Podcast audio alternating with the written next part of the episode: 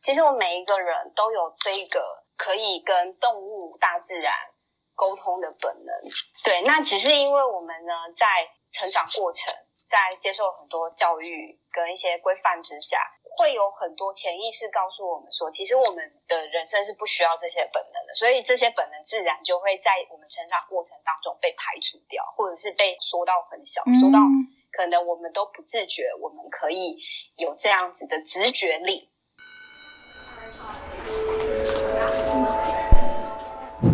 Hello Hello，我是 Janet，你的人生还没有下课，因为我将在这里跟你分享那些学校没教的事。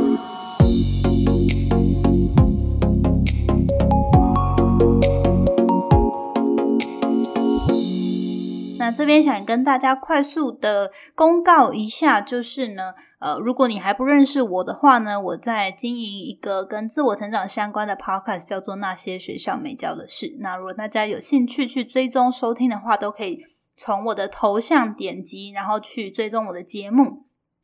然后我的节目呢，就是每周都会更新，呃，不管是我个人去分享我在呃自我成长领域里面学习到的知识，然后呃或者是读的书啊、见解等等，或者是我也会访问职人，像今天的来宾 Yuri，就是我们想要来了解他的特殊职来，成为一个宠物沟通师，呃背后的意义是什么呢？他都在做什么等等。所以如果你有兴趣的话，欢迎去追踪。这边想跟大家说，就是下周呢，呃下周三七月十四号的晚上八点。在线上举办一个中英文履历优化的线上课程的直播，所以如果有兴趣的话，因为疫情，然后我们又是首次举办这样子的线上活动，我们现在正在一折优惠中，只要六十九块就可以参加这个直播的呃线上课程。所以如果你有兴趣的话，就欢迎可以去我的节目页面，就是点我的头像，然后去到那些学校没教的事的节目页面，点选支持的选项，你就可以看到这个课程的详情。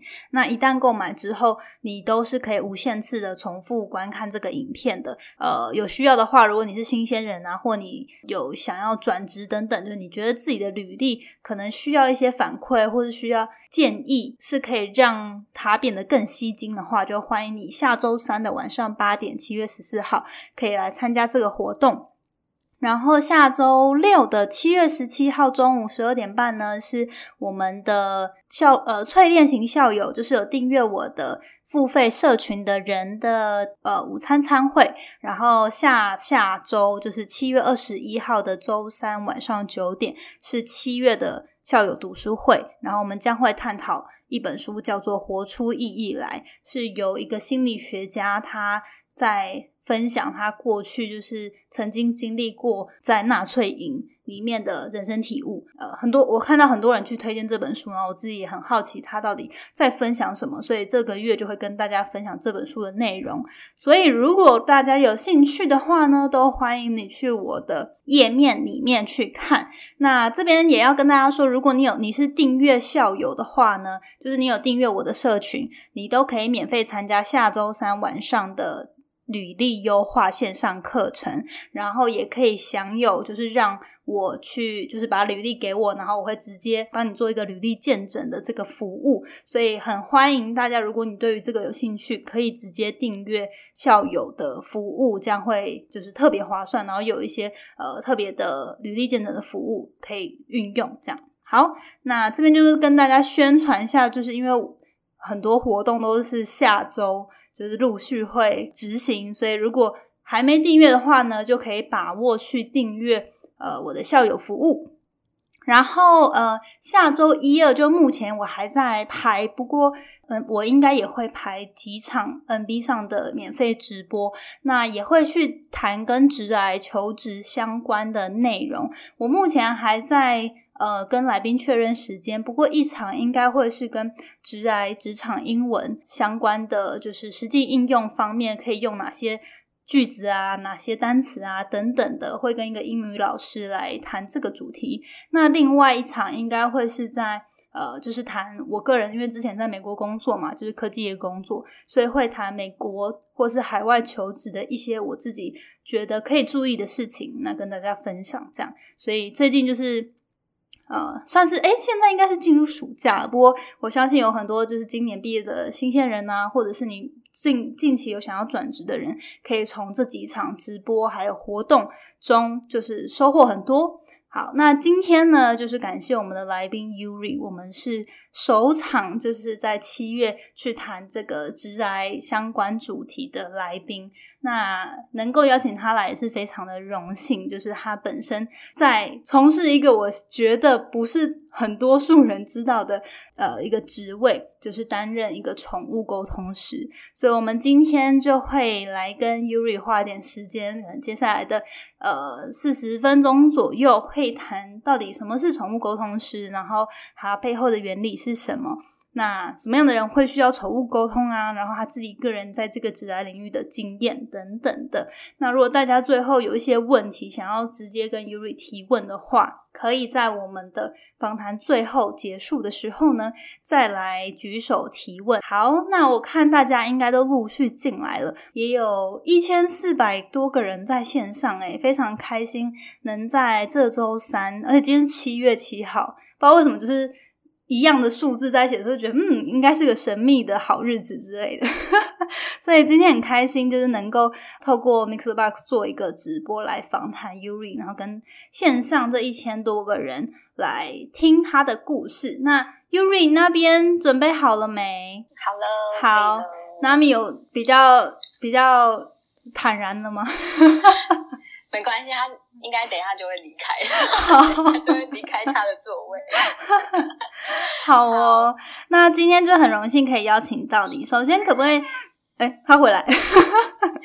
没事，他他叫了一声，他他要离开他的宝座。好好，那我们不好意思打扰你了，先先让我们聊聊天。是的，好，那首先可不可以先请你跟大家自我介绍一下？好，呃，主持人还有我们线上的朋友，大家好，我是动物沟通者，我是米豆妈 Yuri。米豆妈 是你从就是 Nami 跟另外一只的动物的名字吗？呃，我像我的头像还有我的动物沟通，如果要找到我动物沟通，我是叫优米豆。那因为我我叫我叫 Yuri 嘛，所以我就我的优。然后米豆其实是我的两只狗狗，一只叫米米，一只叫豆豆。当初我会接触到这么多跟动物相关、跟宠物相关的东西，其实也都是为了我们家这两只狗狗。所以，我呃，对我来说，这个意义是不一样。所以，我就把我们三个合体成一个呃，就一个名字，然后变成一个动物沟通的一个管道，这样子。哦，原来是这个来源。好哦，那你可不可以也跟大家就是浅谈一下，你当初自己怎么会？因为你原本本质相信不是就是。大学什么就没有接触跟动物相关的科系嘛？那可不可以跟大家聊一下，就是你可能原本背景是什么，然后什么样的契机让自己就是进入到动物沟通这个领域？是，其实我小时候都是一个舞蹈科班的学生，就跟跳舞相关。那其实我我觉得我自己算是蛮幸运的，就是从小小时候就蛮早就知道自己的喜好跟未来的人生志向。应该说是蛮早就找到兴趣，那我就一直延续，从学校毕业之后出社会，也都没有脱离呃我原本学校学的东西太远。就我毕业之后，其实都在做舞蹈或者是演艺相关的表演工作这样子。嗯，那也一直做了蛮久，就接近快二十年，就是从学校毕业，所以这样子就知道我的年纪没有那么小的，就是说。一直都在做表演工作，然后因为从小就知道自己喜欢什么嘛，所以也是其实是很热情的，在这方面是有热情去做原本的这个人生志向的部分。嗯，那一直到大概四年前，突然那一突然有那一年，我就觉得特别的疲倦，而且其实也不是那一年，就可能在那一年之前就已经越来越觉得有一点呃。空虚吗？就是对于我的表演工作的形态，感觉到很被掏空。嗯嗯，然后觉得也也没有什么成就感，有可能是因为就所谓的倦怠吧。但是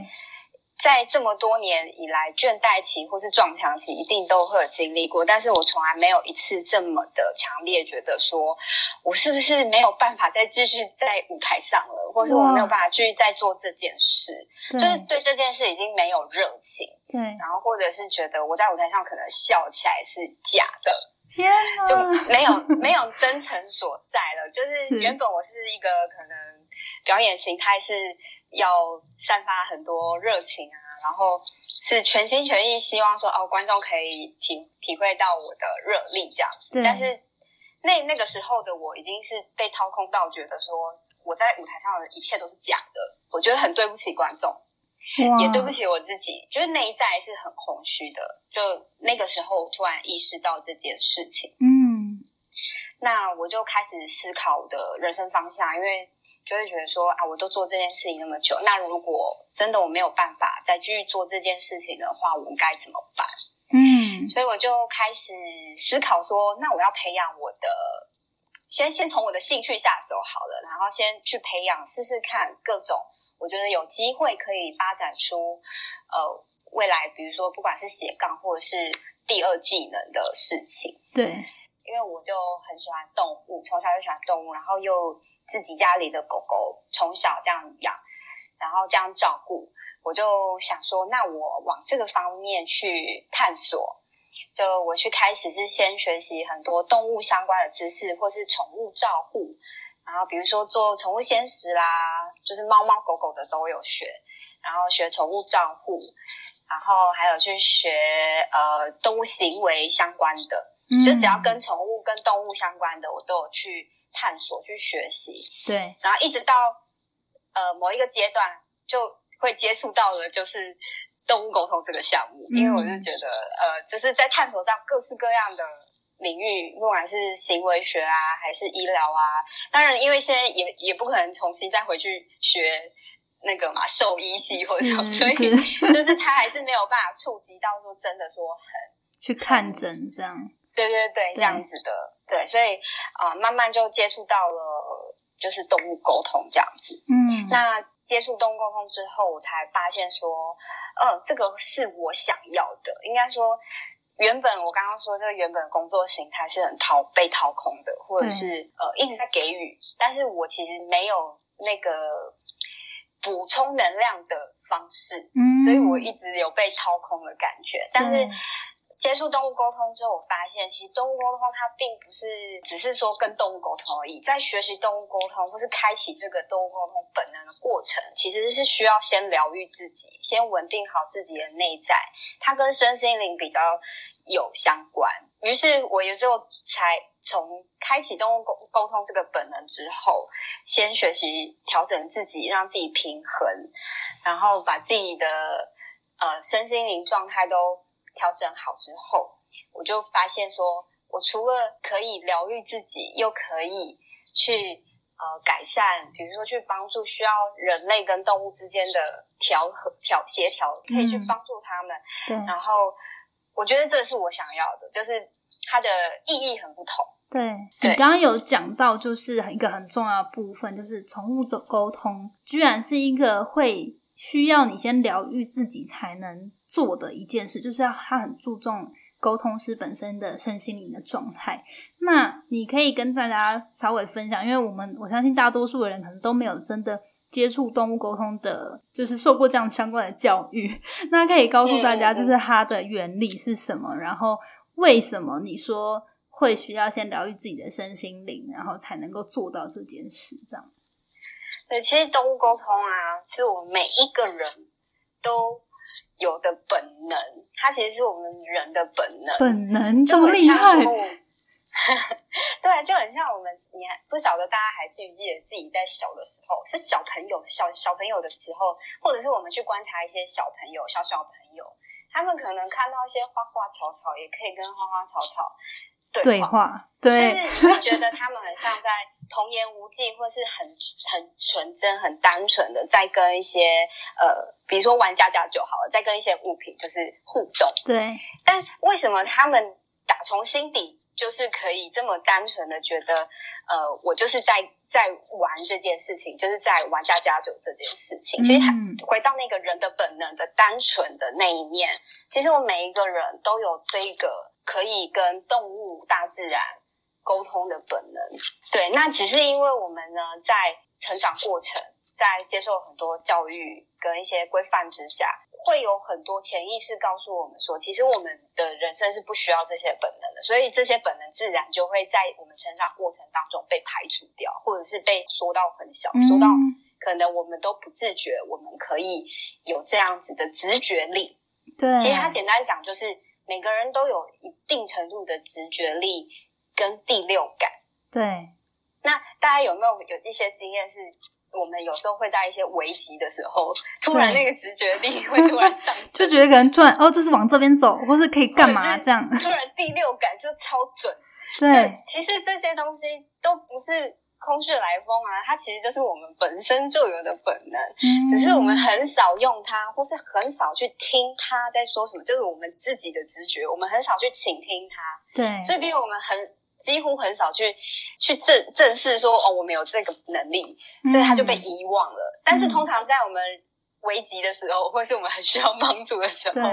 这个直觉力它会突然很强烈的表现出现。对，那我们也也可以，如果我们有 catch 到有接收到，那我们就会知道说啊，我觉得好像我我等一下钥匙会没带，或是 我等一下是不是要小心一点？对对，就是。有的时候总是会在这个状况告诉我们，其实这就是我们每一个人有的本能、直觉力跟第六感。对，嗯，那在跟动物沟通呢，它也是在运用我们的直觉力跟第六感，在跟动物的频率接近，然后我们可以跟他做一个互动，这样子。嗯，那你说，就是首先要疗愈自己的这个过程，其实是等于说，先让自己回归到一个。状态是比较好，然后开启就是找回那个原本的本能嘛，或者是说把那个直觉力打开，这样子是不是？对，其实，在找回本能的过程，就有点像我们每大家可以想象一下，我们每一天打开手机或者打开电脑，不管或是张开眼睛好，我们每天其实就有很多资讯出现在我们眼前，不管是我们自己脑中想的，或者是我们现在正看的手机，或者是看书。各式各样的资讯其实一直都在穿过我们，只是我们都不知道，我们其实一直在接收。但是我们接收到的东西是不是真的是我们需要的？那有时候就会有很多杂讯，或者是这些资讯一直在我们的脑中流动，我们也不知道。所以，呃，开启本能跟要稳定自身，其实就是要先让我们。的身心先平静下来，先冷静下来，我们才有办法去接收正确的资讯啊。嗯，就比如说像我刚刚提到的，说我们其实每个人都有第六感跟直觉力，是。但是当我们有很我们的内在或者我们脑袋有太多杂讯的时候，那我们这些声音真正重要的声音也就听不到了。嗯嗯嗯。对，所以当我们要去跟动物连接做沟通的时候，我们当然是势必要先把自己自身稳定下来，然后把这些有点像一杯水，你就是要排空啊。你要排空之后，你才有装新的东西，你才会你才会能够比较好的连接品质，跟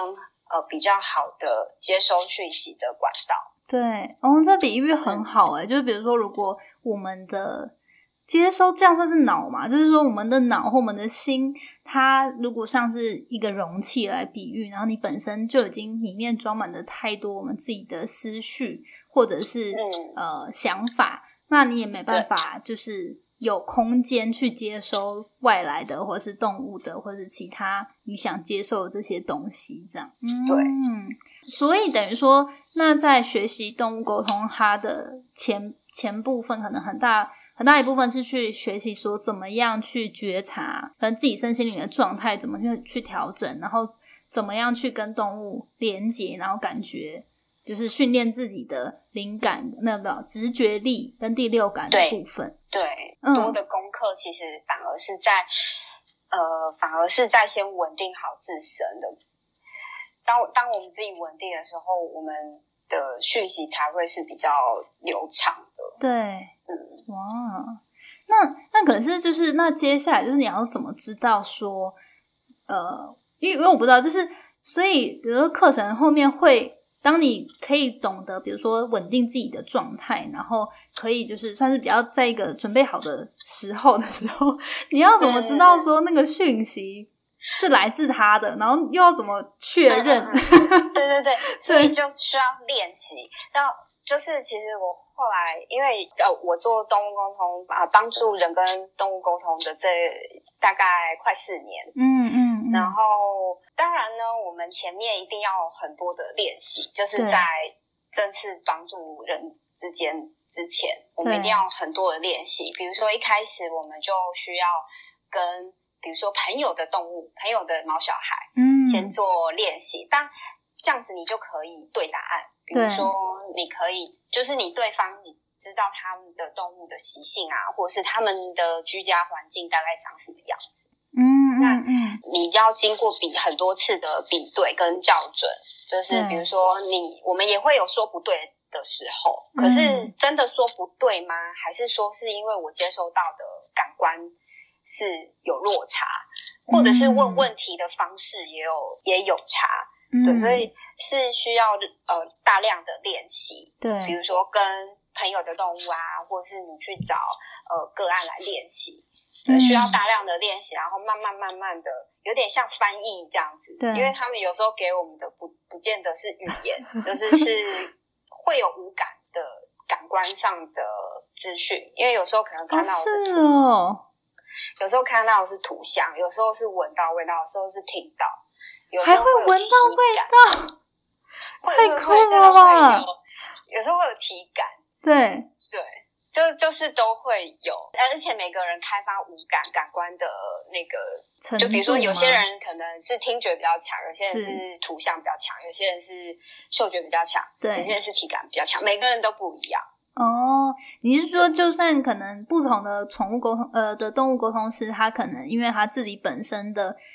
五感的不方，嗯嗯，就是很灵敏度，或者他在他擅长的都不太一样，所以就算是同样的讯息，可能也会有不一样的诠释或解读，这样是吗？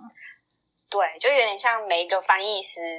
他们翻译出来的文字可能会都会有一点点不一样。嗯嗯嗯，对，嗯嗯，你可以稍微分享，就如果说也有人他想要学习这方面的动物沟通这方面的课程啊，或者是他这个系统，一般来说是有哪些？就是你当初是找老师学吗？还是说透过书籍啊等等？就是怎么样去学？这这至少才能先踏入门的感觉。其实我觉得有趣的是。如果要讲到学习动物沟通，第一件事情我会讲的是相信，相信什么意思？这件事情，嗯，因为我我可以了解，其实在这个世界上，大家都一定会有有有人喜欢，有人不喜欢，就是有人相信，就有人不相信啊。对，所以我觉得最最基本的一件事情，就是你是相信这件事情的，因为你相信这件事情，才会你的你的心才会是 open，才会是打开，那你才会。不管你是自己学还是找老师学，对，你的管道才会是打开的哦，你的心是打开的，你才能接收新的，就像我们学东西是一样，你才能够接收这些新的知识。是，因为这这个这些东西都很跳脱我们从小到大所学习学校教的那些，是这样，对，都很快。就是我们学校教都没有教我们这些感官上的东西，情感上的、直觉上的这些开发，学校没有教这些，对，所以我们反而是要去跳脱掉所有我们曾经学校学的框架。那你要先相信这件事情，对，你再去，不管是自学还是找老师学，对，你的成效才会是大的。就像是每个个案来也是，就是来。找动物沟通师也是，他是秉持了一种爱跟信任，因为你爱你的动物，你想你想了解你的动物，就是它的身体状况，或是你想了解动物动物的想法，嗯，那你才会来找动物沟通师，这场动物沟通才会顺畅。如果你打从一开始就不信任这件事情，其实这个这个这个频率就会不对。因为就像是电线，就是要接对啊，你的频率要对。如果都都是一个 open 的，都是信任的状态，它才会是会很顺畅。但是如果有人是有有抱持的呃想要挑战或者是想要呃那种不信任，其实它都会影响沟沟通的品质。哦，你是说如果宠物主人他本身就是他可能就是觉得这件事他半信半疑，然后他只是找一个人他想要来试试看，那他抱持这种心态的话，他如果是就是本身就是对这件事不够信任。然后不够开放，也会影响到你在接收宠物本身的讯息，就对了。其实会，而且动物都会知道，就是他的毛小孩其实会知道。对，就我有我也是有经验过，就是呃，在连线之前，然后他的动物就跟我说，呃，其实我妈没有很相信，然后就然后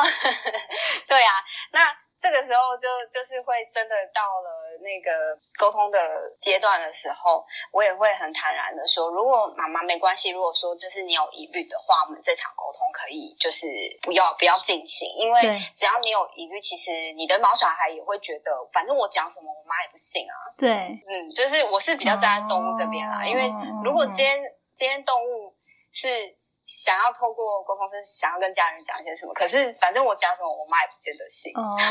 那那这场沟通其实就也无效，就是会变得没有什么意义。对，其实跟人的沟通很像，就是你吵架要和好，但是如果你知道对方没有那个心，嗯，对啊，就是那个你也不会真的想要沟通。对对对对，那所以在那个能量上、能量连接上，它就是会不一样，它的那个。品质就会差很多。那如果，但我我觉得我还蛮幸运，就是我几乎遇到的个案的家长都非常的 open，都还大部分都是很顺畅、很流畅这样子。嗯嗯嗯嗯。那呃，接下来也会想要问说，那一般你可能现在接到现在的个案，或者你自己当初什么样的状态会想要寻求动物沟通师去做沟通啊？就一般来说是遇到什么，就是可能会让。饲主或者是宠物拥有者去 想说，我要找个沟通师。嗯，其实我自己当时会接，就我说先学宠物照顾这些嘛，然后因为我自己有自己的毛小孩，我想说反正我学了都用在他们身上，对他们也好。对他们身体健康啊，或者是对他们的行为啊，我都多多了解。后来是因为也是因为他们年纪越来越大，我当然就会很希望说，如果我能够直接知道我家的毛小孩他有哪里不舒服，嗯，或是有有什么需求，对我我可以直接知道的话，那就也蛮好的，所以我才会去接触这一块。对，嗯，主要也是因为自己家里有猫小孩，所以大部分的家长也是都会来问说，我家的小孩身体状况怎么样啊，或者是他有没有对家里有什么不满呐，然后或者是有一些动物行为的问题这样子。哦，就是他可能讲不听的那种猫小孩，是不是？就比如说乱抓东西，或者是对，但是 但是因为动物沟通的话，就是我都会，我是站在动物这边，我就是。会很明确的告诉家长说，其实我就是传达他想要说的。比如说，今天你问你要问你家的狗为什么都乱尿尿，对，那狗狗它有它自己的想法。可是今天他讲了他的想法之后，你能不能接受？而且，而且，而且，因为我我不是。我会给他们，就是比如说，你可以去寻找寻求动呃动物训练师、行为训练师的建议，因为我也不是这方面的专业，所以你们还是比如说生病不舒服一定要找医生，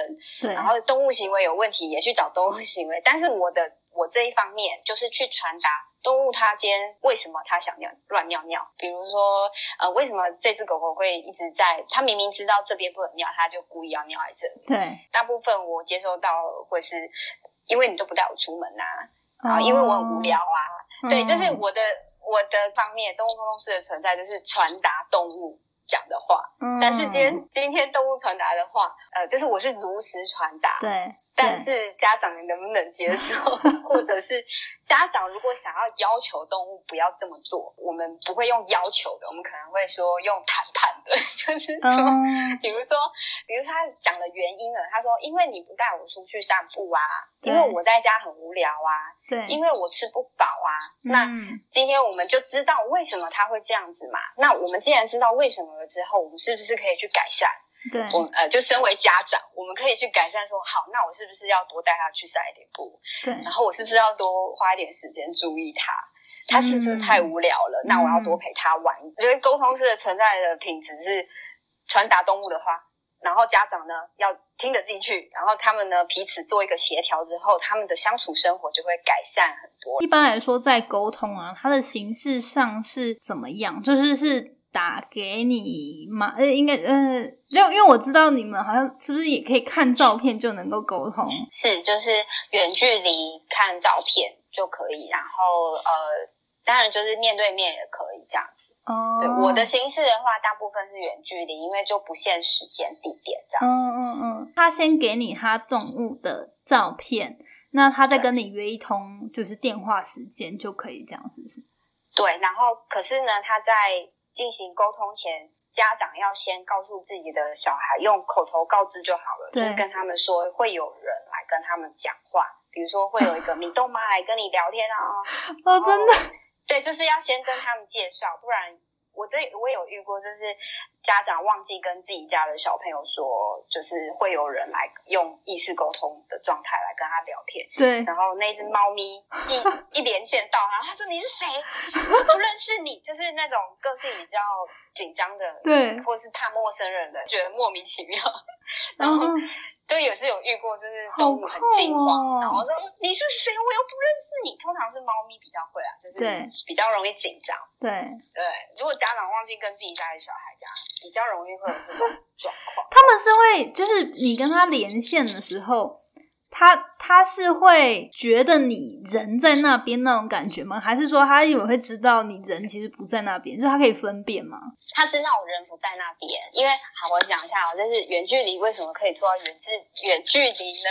对，他就跟量子力学的共振频率是相关的。那量子力学这个那个叫量子纠缠这个东西就是很科学化嘛，大家可以如果有兴趣，也可以去参考一下什么是量子纠缠。因为其实，在学习的动物沟通的呃有两个派系，一个是像我这种，我是学比较身心灵的，然后另外一个派系是科学派系，他们就是用量子量子力学、量子纠缠的这个原理，去达到可以远距离跟这一个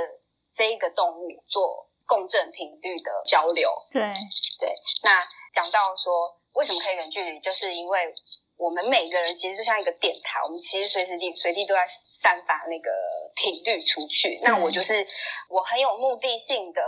去跟这一只动物的频率做连接，所以我们就可以连接上，我们就会产生一个共振频率。那动物其实都是天生的直觉大师，动物它们嗯虽然不不会说人类的语言，嗯我们听到的是它们的叫声，它是它们不，它们不会发出声音，不代表它们动物之间没有在沟通啊。嗯，那只是因为我们没有去注意，或是没有去意识到它们之间的交流是怎么交流的。对它们不是只有一昧的肢体交流，对对。或者是一昧的只有简单的一些吼叫声或者是叫声对，去交流，他们也有直觉的交流。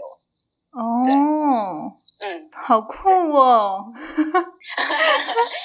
我觉得要讲这个原理的话，可以讲蛮久的。嗯嗯嗯嗯。我嗯，都尽量很简化，那就是对。也也也有科学派，所以大家如果有兴趣，就是我我尽量不要把它搞得就是有些人太觉得东方很神，对，太学术或者太神秘对。或太玄学，对。其实没有，它就就像我们。科学已经证明，我们人人跟人之间就是有共振频率，人跟物品之间也有共振频率，我们跟万物之间其实都有一种共振频率的能量存在。嗯对，那当然动物就有啊。嗯，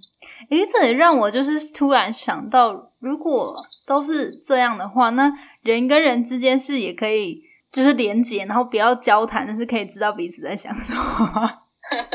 其实这个，其实这个问题是蛮多人会问说，那你可以跟人沟通吗？可以知道他到底心里在想什么吗？其实哈，这个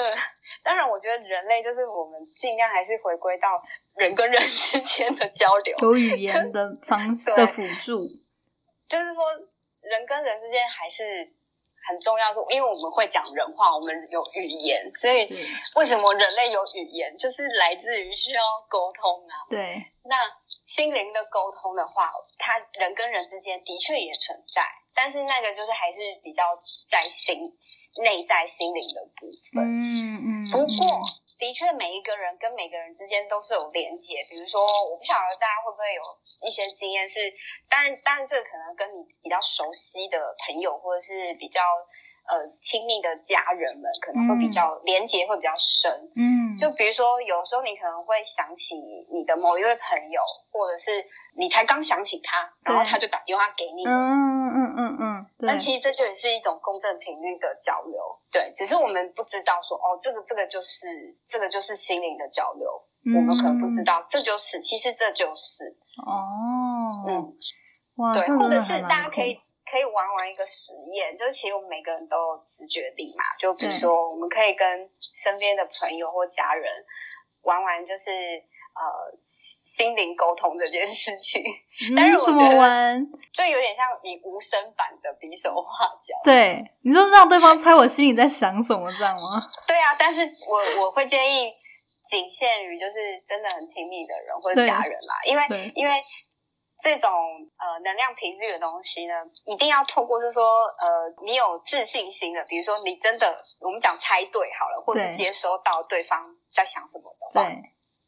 那你就会有自信心上升，那我们未来就是在接收的频率上就会更加强。但是如果说啊，你一下就是一直找一些不熟悉的人在那边练习的话，就很容易就就会觉得啊，这不准啊，没有来骗人，然后 内心就产生了负面了。对，然后你之后要再连接到正确的频道就比较难一点。对，无声的比手画脚，这个跟亲密的人玩，我觉得真的是还蛮有趣的，大家可以试试看。就是真的会有一些心灵相通的感觉，这样子。对啊，对啊，我觉得这有一点也是有点像，比如说默契大考验吧。但是这种默契大考验，就是你可能不是说你原本就知道对方喜欢吃什么，而是说当下即时，对，当下即时这样子。嗯嗯嗯嗯嗯，哇，这个这个感觉会的确蛮蛮需要，就是心灵上还算蛮贴近的人才才可以这么做。大家可以试试看，对，今天跟家人，大家都宅在家嘛，对，跟家人或或是真的有好友聚在一起的时候，可以试试看这样子。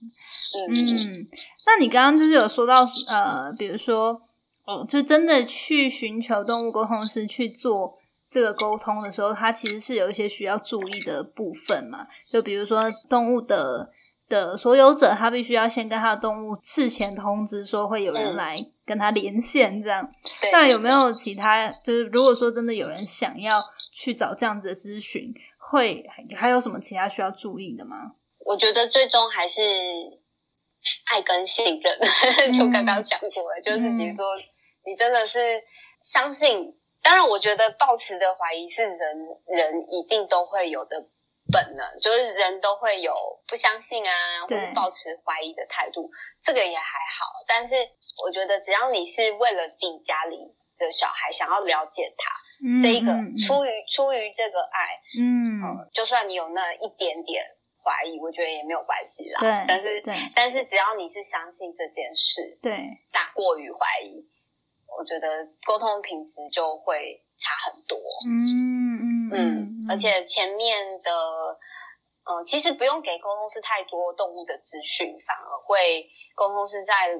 在连线的时候会比较不会被你提供的被家长提供的资讯去干扰，其实是不需要提供太多资讯的。哦，对，这很酷哎。我的部分的话就是提供照片，然后眼呃眼睛一定是要看前方，就是眼睛一定要很很明显的。照片，因为其实我们人是灵魂之窗嘛，眼睛是灵魂之窗，所以其实我们是透过眼神，透过这个去做一个连线，然后要完整的动物的照片，就是身体要完整，嗯，因为我可以完整的看到它的体体型，对，还完整看到它的花色，那我可以去做连线的时候，我可以去确认说是不是你。就是呃，来连的对不对？这样子哦。对，那那对你来说，就是每次沟通的时候，你需要，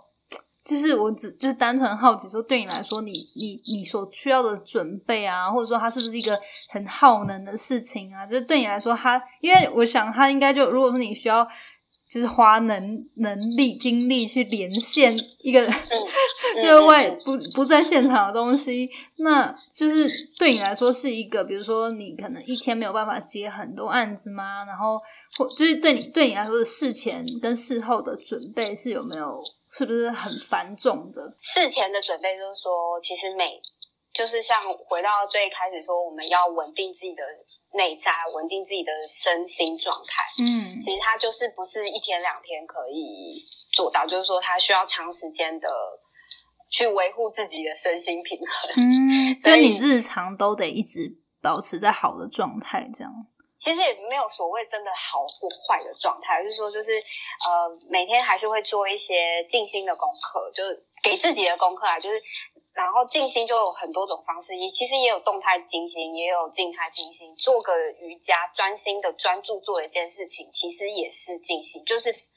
抛掉太多资讯的那个脑袋，嗯，它就就是一个静心的练习。嗯，那只要时时刻刻有在做这个静心的练习，其实就就是久了之后，它慢慢就会比较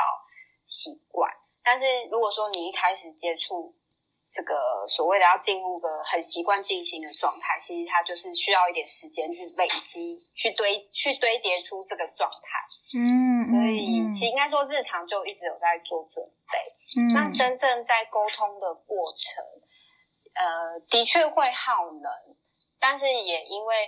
呃现在会呃有在练习怎么样平衡它，那它就还是会。会补充回来，就比较不会说哦耗到说呃会会没有没有力气这样子。嗯嗯嗯嗯。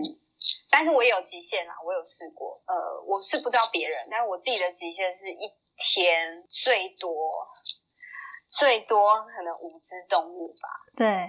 五只，因为我有试，我有试过。也不是我试过，就不小心，就是那一天排了三个个案，但是那他们家的都是多多宝家庭，就是家里都五只猫啊、三只猫啊这种，然后这三个个案加起来就十只动物。天哪！然后。我我当时接排的时候没有想到，然后结果这一天十支接下来之后，我休息了两个礼拜。哇塞，两个礼拜是真的有点太久，可是真的觉得天哪，我怎么那么累？对，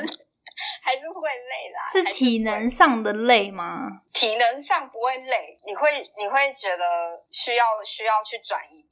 需要去做些别的事情，就不想把那个频道打开就，对。对对对对，有点像这样子。对，你的频率不可能一直是开着啊！你开的话，就是你每天都在接受很多东西，是很恐怖的。对，对你来说，动物沟通这这个这门学问或者这个技能，好了，它是有深浅之分的嘛？就是它，它是比如说你你现在已经可能在实践这方面的沟通已经四年多了。那会有，比如说下一个阶段的目标，或者是说你有想要再更精进嘛？就我不太知道这个领域是对对你们来说，就是动物沟通师来说，是有一个不同阶段的目标，或者是可以达到状态等等的吗？我自己个人到目前对未来在这个领域的话，我就想要维持下去，因为其实前面的话有走过一些路程，从一开始就是一开始就。学习的本能回来之后，我就接触很多练习嘛，就找身边的朋友，然后无无酬的、免费的，然后就一直练习，一直练习，一直去校准说哦，我接讯息的品质。然后当然也会有错误，那我我错误在哪里？比如说我是不是没有听听懂他在说什么，或者是我没有看懂他的资讯？嗯，对，就是去大量的练习之后，我才有开业。那开业的时候也不是说一下子就那么顺利，就就是前面也是需要有一些。其实最重要，我觉得不是跟，反而我的想法是不是跟动物沟通？其实跟动物沟通不难，因为动物都想法都非常简单、跟单纯、跟直接。对。动动物大部分都很直接，对，他们有不爽，他也可以说。但是虽然说动物也会顾及家人的面子，有时候会不不不会讲太多真实。他他们其实也会顾顾一些东西，不见得百分之百讲。对，讲呃，我们不是说讲正确，而是说他们会故意绕绕一些话。对，但那那一定是有原因的。但我觉得比较难的是跟人沟通，哦，就是怎么 说？你说就是你接到讯息，但是要怎么样去跟真就是他的事主跟家人说这件事，或者是家人已经呃，他的动物已经这样说了，可是他的家人不愿意，呃，觉得说啊，那这样子就是对，就是比较没办法接受或者不想接受这样。就比较难的是跟人沟通，我觉得嗯人比较难。嗯嗯嗯嗯，比如说，我讲一个例子好了，嗯就这样可能会比较知道。就是有一个例子是，有个妈妈她预约一只狗狗来沟通，那她在预约的时候就是只有这一只狗，对，然后她其实也是想要问说，为什么她这么爱乱尿尿，或者是怕怕人、怕家人，而且家里的人她都不会对其他人很凶，可是她偏偏对妈妈很凶。啊，对，对就是他想要那个妈妈想要问的是这这一只狗狗为什么对他这样子，而且、嗯呃，就是来家里已经三年了，可是就还是没有办法很贴近家人这样。嗯，然后我在跟这只狗狗连线的过程当中，我就了解到说，哦，这只狗狗其实在这个家里面没什么生存，没什么地位。这只狗狗告诉我说，它在家里没有一个人，他们他们家人口比较多，就是没有一个人是站在他这边，所以他其实并没有一个主要说对谁，因为其实动物他们也会针对家里的成员去排名，就是谁是第一这样子，对对对，谁是第一最？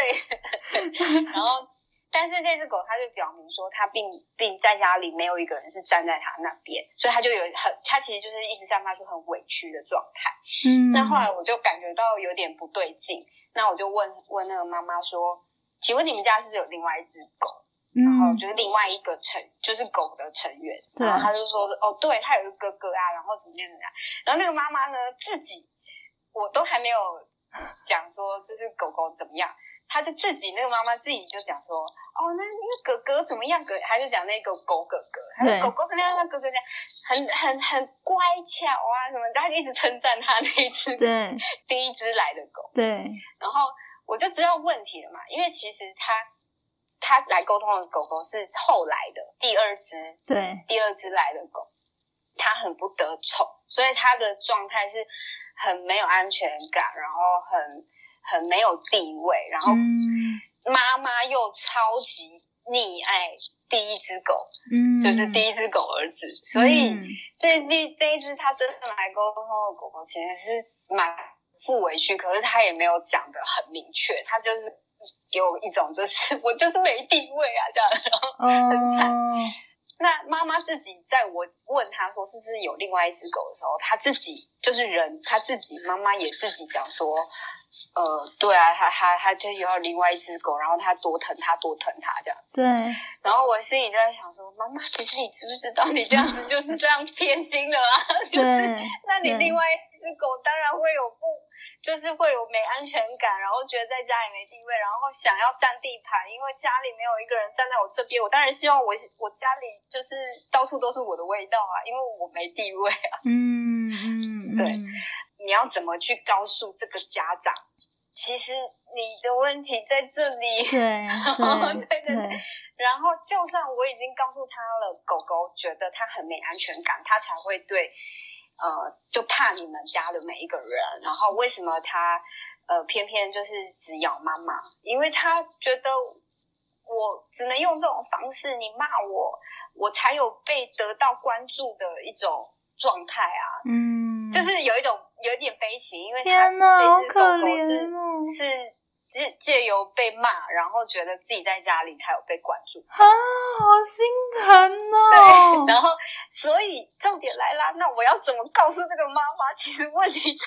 你们身上。对对对，那这就是一个很难的问题。嗯所以跟动物沟通不难，了解他们的想法不难，可是怎么跟他人类说协调这件事情才难。嗯嗯嗯，所以我刚刚你问我说，这是在沟通生涯的 这个对职职业生涯里面对遇到的问题，我觉得比较多是会跟人之间的沟通的美感。嗯嗯嗯嗯，对，我我我想起来，我刚刚原本想问什么，就刚好跟这个也有点关联，就是如果因为一般来说，可能是不是他的，如果他是毛小孩的的父母，那他他可能本身会有一些问题想要请教你嘛？那你连线得到毛小孩那边的讯息之后，再回复给他，那他们会是？就是他们会在透过你在跟毛孩传递讯息吗？还是说，其实他们就接到这样子的讯息之后，他就回去再自己跟他们沟通就好？嗯，其实我会鼓励，像我个人，我个人是会鼓励说，就是家长们其实可以多跟自己的毛小孩。口头说话或者是沟通，其实动物都有他们理解的方式。嗯，比如说我们今天散发出的能量状态是什么，他们会去理解。说，比如说我们在骂他们的时候，他们一定知道啊，他们就一副心虚样子，因为我们就是在生气啊，对，或者是我们散发出的能量就是不高兴嘛，所以他们就嗯，我做错什么，他们就会有那个行为反应、外在反应反映出来。嗯，所以其实。他们有他们理解我们语言的方式，当然他们的词汇不多，可是如果我们常常跟他们说话，其实他们会变多，就是说他们的表达能力跟理解能力也会变好。就我真的有，也是有，我就是也是有看过，就比如说有些家长他本来就蛮喜欢跟。自己的毛小孩讲话，对，蛮喜欢跟自己家的毛小孩讲事情，或者是呃，比如说，就是跟他说，哦，你要去那边吃东西哦，你要怎么样，就是会交代一些东西，对对。其实你越常跟人家毛小孩说话，他们了解的我们的生活形态，或者是我们的人类的模式，就会了解的更多。对。那如果我们越少，越没有把他们当做一个生命体，然后把它当做一个有意识的生命体在对待的话。他们的词汇，或是他们的对人类的想象，就会有很大的差别。哇，这样子不同的呃相处模式，在你跟毛孩沟通的时候，他是会很明显感觉出来，就对，就是你是会遇到一些毛孩会跟你讲一大堆，然后一些就是不太讲嘛。会会会，也有不说的，也有也有也有不知道怎么表达。但是，因为虽然说他们不太会，呃，有一些不太会表达，不代表说他们不会给我讯息。他们可能给我讯息的方式也不一定是用资讯啊，就不见得是文字啊，或者他们可能用图像。对，因为就像我说嘛，动物跟动物之间，他们也会有他们连线的方式啊。所以他们可能是会给我图像会比较多啊，或者是如果我真的不能理解他给我的东西是要表达什么，我会请他。尽量给我，就比如说啊，那你可不可以给我身体的感觉？嗯，那你可不可以给我闻到什么味道？就是嗯，尽量尽量去勾出说可以，我可以去理解的资讯这样子。嗯，我说的是比较有词汇比较多的是，真的是比如说家里的人比较常跟他在互动，对，那他的很容易就是这只动物就很会表达，对。对，就这种就超顺，这跟养小孩很像，就真养人一样。所以，我其实会蛮鼓励说，家长就是有时候沟通完，然后我都会很鼓励说，你们其实平常也可以跟他们多说说话。嗯。然后你刚刚提到，会说是会透过我在交代，也会就是也会透过我在沟通当下，就是跟他们有一些。谈判的往来，谈判的往来。所以谈判，就比如说有一些谈判的过程，就是你可不可以不要半夜在那边吵？如果那只猫觉得是因为太无聊的话，那可能那只猫就会说：“那你白天要陪我玩多一点。”嗯，那这就是谈判的过程。嗯嗯，或者是，或者是，那你要给我吃什么东西，我就可以不要怎么样，就是。就是这个过程当中，就是我会去协助的，对，但他们不是一次动物沟通，不是一次就一定有效哦。就是有时候真的是有些有有时候反馈，就是他们可能刚沟通完没多久，就是家长会反映说，哎，就最近还蛮好的，很稳定。但是有时候过一阵子之后，又又又开始了，也也不一定，因为人我们人都是习惯的动物嘛，动物也会啊。因为如果我们习惯性怎么对他们。他们也会怎么习惯的反过来给我们？有的时候我们可能自己忘记了，就他们又会固态复。嗯嗯嗯，哇，好哎！哇，今天纳米开始蓄势待发，就是他也按耐不住想要发言了，是不是？对，因为他他回到他的宝座，就是我的书桌上，好好笑。他说我为什么讲那么久，怎么又讲那么久？好好笑。哎，我最后就是我刚刚原本想，一般来说宠物沟通，它大概是时间是会多久啊？就是如果跟你预约一次，它的那个都需要多久才能够，比如说完成一个讯息这样交流这样？呃，通常如果说是来预约，都大概是四十分钟，然后要看他们家的小孩有几只。嗯嗯，对，就是动物有几只，因为有些家里动物比较多的话，就会建议一个小时，就是会比较充足啦。嗯，那其实主要还是看家长想要跟动物聊的话题，对对，然后去去参考，说是时间要多长这样。嗯，了解了解，就他们可能会先联系你，然后算是先评估一下他他的需求，可以。就也需要预约多久，这样子就对了。嗯嗯嗯，基本是第一次的话，基本是四十分钟这样。嗯，好诶，那嗯，因为我们时间关系，然后你按也按耐不住，真的。但我觉得今天真的有很多可以。对，就觉得才才刮到皮毛，就是那个 surface 才那个表面才稍微撩一下诶。但是我觉得这个动物沟通真的很有趣，就是一个。很酷的领域，然后而且我觉得跟你讲一讲，就真的觉得其实跟毛孩沟通也很像跟人沟通，嗯，就是也是需要去理解他们的情绪、他们的需求，然后呃，就是彼此都都需要让步啊，去协调等等，所以我觉得这真的很酷。对啊，就是去理解他们的想法，们呢去达到一个调整之后，可以让我们的生活更加的。和谐是我们的目的。嗯嗯嗯，好诶，那我们再接，嗯，我们最后可能可以让听众如果有兴趣的话，可以问一两个问题。但在接问题之前，呃，如果大家就是之后也有想要多，就是他们家可能有毛孩啊，或者他们有这样的需求，或者他想要多了解宠物沟通这相相关的资讯，他们是怎么样联系你最？最方便呢？好，脸书，然后是优米豆动物沟通，对，然后还有猫小孩的主张，就是我的脸书专业有点长。好，应该搜寻优米豆，就是你现在的头像的这三个字就可以，对不对？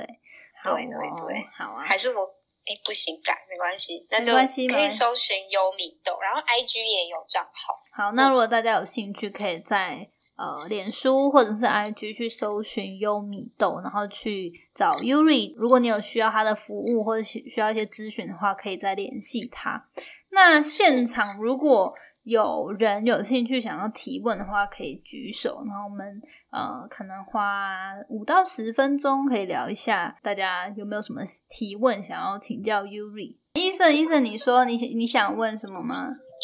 呃，因因因为我也是，就是家里就有这只猫，还有另外一只啦。对。然后我是也是有，但因为我还目前还是属于半信半疑的状态。嗯。那因为我刚好听老师说，就是你要真的完全相信才能去做这件事情。那我我我这边有没有就是要怎么调试？因为我还是会觉得我很怕遇到假的，因为我会怕鱼目混珠的人太多，我不知道要怎么去选择。嗯，其实。其实真的，我觉得就是就像我说的，就是就算抱持了一点点怀疑，也也是很正常，就是人之常情。我自己老实承认哦，因为我就是一般人嘛，我曾经也是一般人，就是我自己还没有在做这方面的时候，我也是抱持了那零点一的不信任，走入动物沟通的教室的。那可是就神奇的是，因为我还是百分之九十九或百分之九十八是 open。所以我还是能够比较快进入那个状态。那我知道说，就是市面上可能还是有一些，就是大家会担心说遇到说会骗钱的，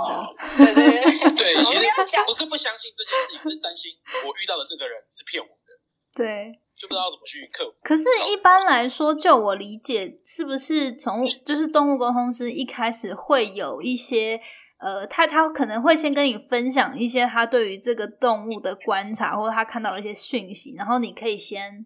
验证，因为我记得 Yuri 有跟我分享过，就是你是不是有个案例是，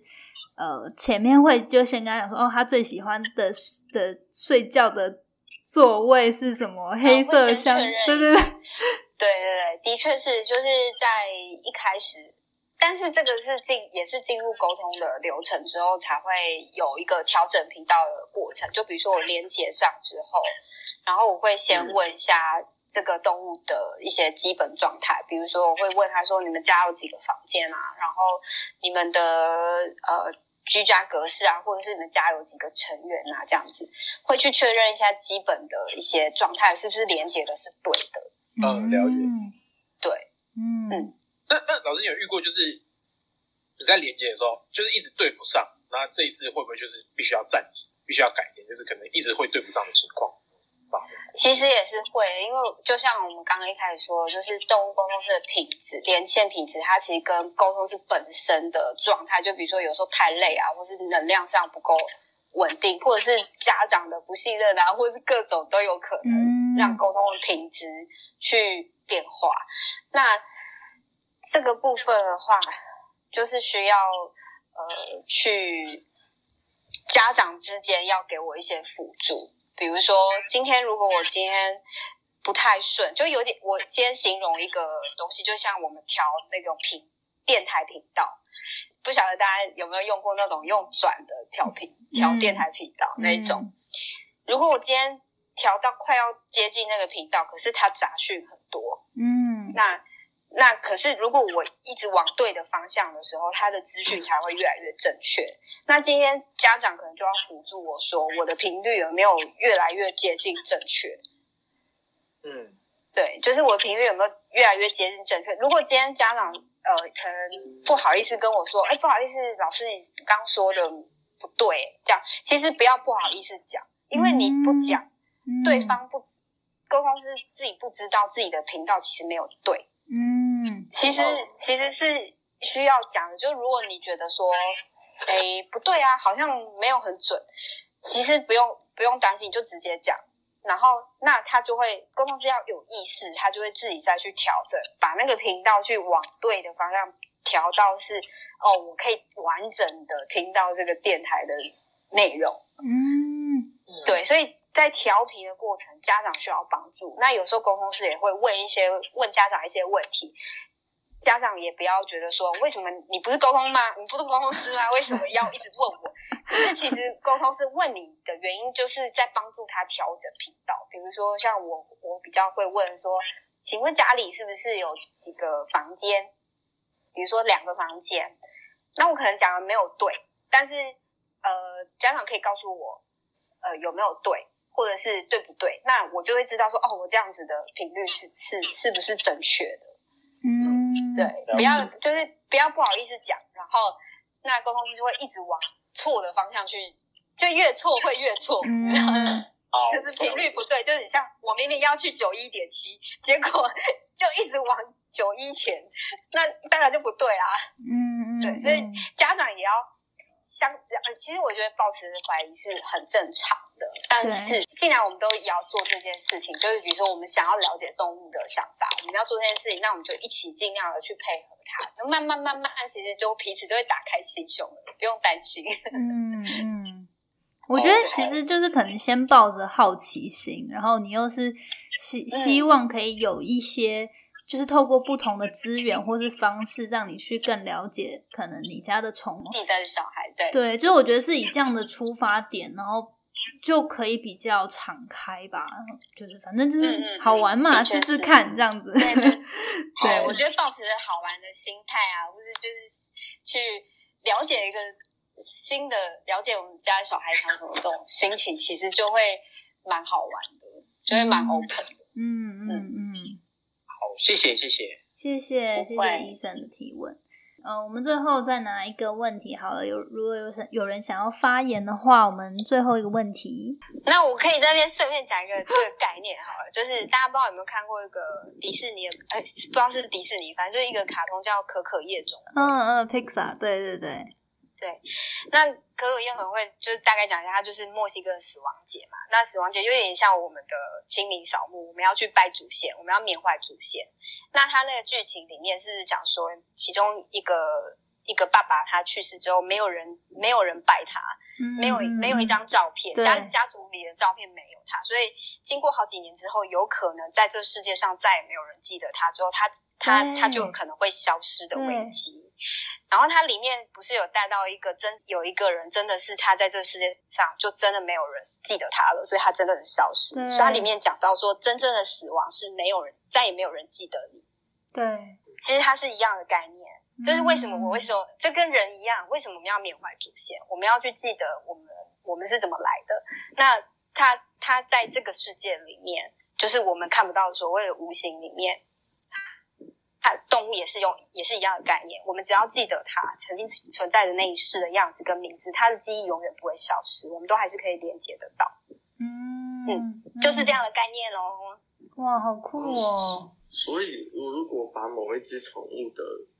样貌、身形，然后有点像写历史一样记录下来，你可以翻，你可以调到一百年前某一只猫。哦，你的意思是说，你去找一百年前的猫咪吗？可是不行啊，那个是要他那个要有人记，就是要要他同一个时空的人还存在啊。比如说，他一只猫